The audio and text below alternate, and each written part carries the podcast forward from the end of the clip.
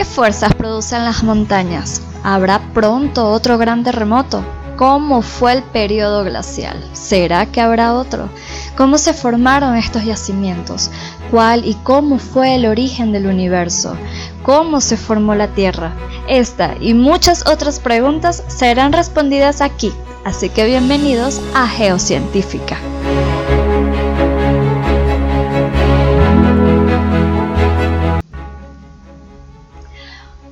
Amantes de la ciencia y geociencias, me llamo Gabriela Lares y quería hacer este intro para contar un poco quién soy, a qué me dedico, por qué hago esto y contar de forma breve cuál es el objetivo de que siendo geocientífica ahora estoy de forma simultánea en el mundo de la creación de contenido. Inicialmente soy venezolana, soy licenciada en geoquímica, egresada del de, año 2015 Luego obtuve mi maestría en geoquímica, orientada a la prospección de yacimientos minerales, metálicos y no metálicos, y especialista en evaluación de impacto ambiental en aguas, suelos y sedimentos.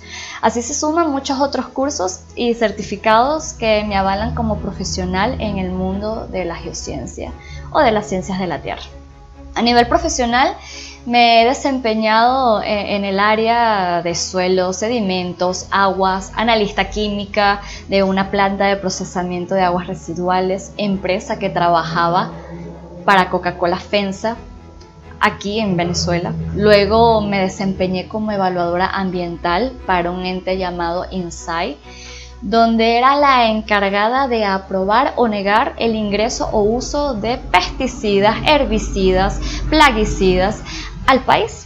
Eh, de empresas como Bayer, Syngenta, etc. Y mi función principal básicamente era revisar todo, toda la composición química de dichos productos, ingredientes activos y verificar los posibles daños que podría ocasionar a los suelos, a las aguas, al aire, en fin, a todos los compartimientos ambientales y su efecto en la fauna y la flora en el entorno pues donde se aplicarían y de los alimentos que se iban a cosechar eh, en ese lugar.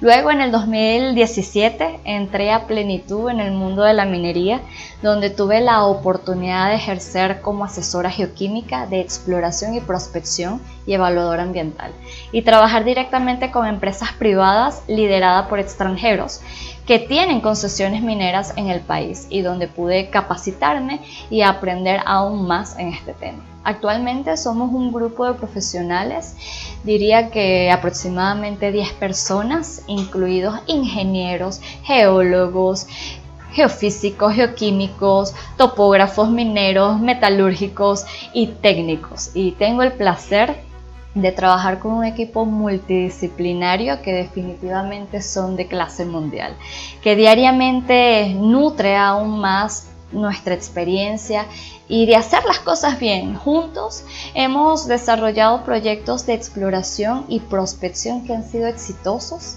y que es nuestra mejor carta de presentación. Ahora, ustedes se preguntarán, ¿por qué crear contenido y por qué tener presencia en las redes sociales? Hay varias razones. Primero, durante la cuarentena en el 2020 se me dio la oportunidad de prestar mi voz para una serie de podcasts dedicada a la reseña de libros. Durante ese tiempo de encierro hice cursos de edición de audios, de video, de marketing, de creación de guiones relacionados a los libros que leí y realmente fue un mundo que me apasionó y me gustó. Sin embargo, sembré esa idea en mi mente eh, o en mi interior de cómo llevar la geociencia a los podcasts o si las plataformas de podcast serían receptivas al momento de realizar divulgación de, contenido o conocimiento geocientífico. Así fue pasando el tiempo hasta que este año, eh, con 30 años, no quise posponerlo más y quise arrancar y concretar este proyecto que dejara de ser una idea y se convirtiera en una realidad, llamado geocientífica. Otra de las razones que me motivó a dar este paso es que vi con preocupación que existe mucha desinformación y fake news en el mundo y que con el tiempo se ha creado una especie de brecha, abismo o barrera entre la ciencia y la sociedad. Gracias a la ciencia, a las geociencias e ingenierías, se han hecho avances extraordinarios, sin embargo, en ocasiones es obvio que es difícil de entender. Asimismo, eh, diariamente se crean y descubren cosas nuevas que son parte de nuestra cotidianidad y es gracias a ese método científico que con evidencia genera resultados concretos y certeros.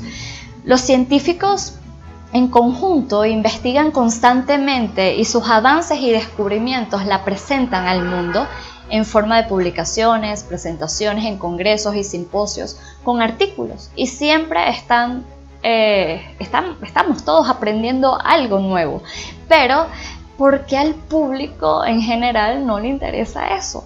Una de las razones podría ser que estos artículos científicos están escritos para otros científicos, con ciertas terminologías y procesos que solo pues le daría continuidad a un científico o un geocientífico o un ingeniero que pues tienen la capacidad de entender esa cantidad de números, gráficos y diagramas. Entonces, básicamente mi propósito más idealista y genuino es que con esta plataforma ser una especie de divulgadora o una geocomunicadora para hacer esta información disponible, basado en evidencia, realizado por científicos al público en general. Y así estar al tanto de todo lo que ocurre, pero sobre todo tratar de cerrar ese abismo, ese abismo que existe entre ciencia y sociedad. Así que, en resumen, mi meta será crear contenido en función de todos esos procesos que forman parte de nuestra cotidianidad que han sido avances científicos, los cuales desglosaré de una manera que sea fácil y simple de entender y a través de mi experiencia profesional y los proyectos realizados, invitarte a ver el mundo como lo ve un geocientífico y que el día de mañana si un niño o niña de forma curiosa te pregunta o, o le pregunta a su mamá o papá por qué el cielo es azul, por qué se forman las montañas y las estrellas, por qué el mar es salado y los ríos son dulces, por qué se forman los terremotos o cómo eran los dinosaurios, que tengas todo y cada una de esos conocimientos gracias a esa evidencia científica y, y, que puedas responderle. Y quien quita que en el proceso no uno, sino muchas personas se enamoran de esta carrera. Algo que quiero acotar antes de culminar con este intro es que no quiero sustituir la educación universitaria. Yo me he convertido en quien soy actualmente gracias a todo y cada uno de los profesores que me transmitieron sus conocimientos. Gracias a ellos construí un criterio y una ética profesional que me ha ayudado en todo momento de mi vida. Y espero que en un futuro sean invitados especiales en esta plataforma y rendirles el honor y el reconocimiento que se merecen. El ser científico, geocientífico, minero e incluso médicos no es algo que se aprende viendo videos en YouTube ni escuchando podcasts. Son carreras esenciales que ameritan ir a la universidad. Sin embargo, si este espacio puede enamorar o motivar a uno o a muchos a que formen parte de este gremio, yo me daré por bien servida. Finalmente, las redes sociales son hoy en día lo que la televisión era para nuestros padres y abuelos, que podían pasar horas viendo programas, viendo la televisión, pero siento que las redes sociales eh, deben crearse esas ventanas o esos canales para fomentar la ciencia y el conocimiento. Solo así vamos a apreciar y a valorar nuestro entorno y tener los argumentos suficientes para cuidarlo, preservarlo y no solo a nuestro entorno, sino también a nuestra especie y los seres vivos que conviven con nosotros en este extraordinario planeta, con evidencias, con resultados concretos y gracias al método científico.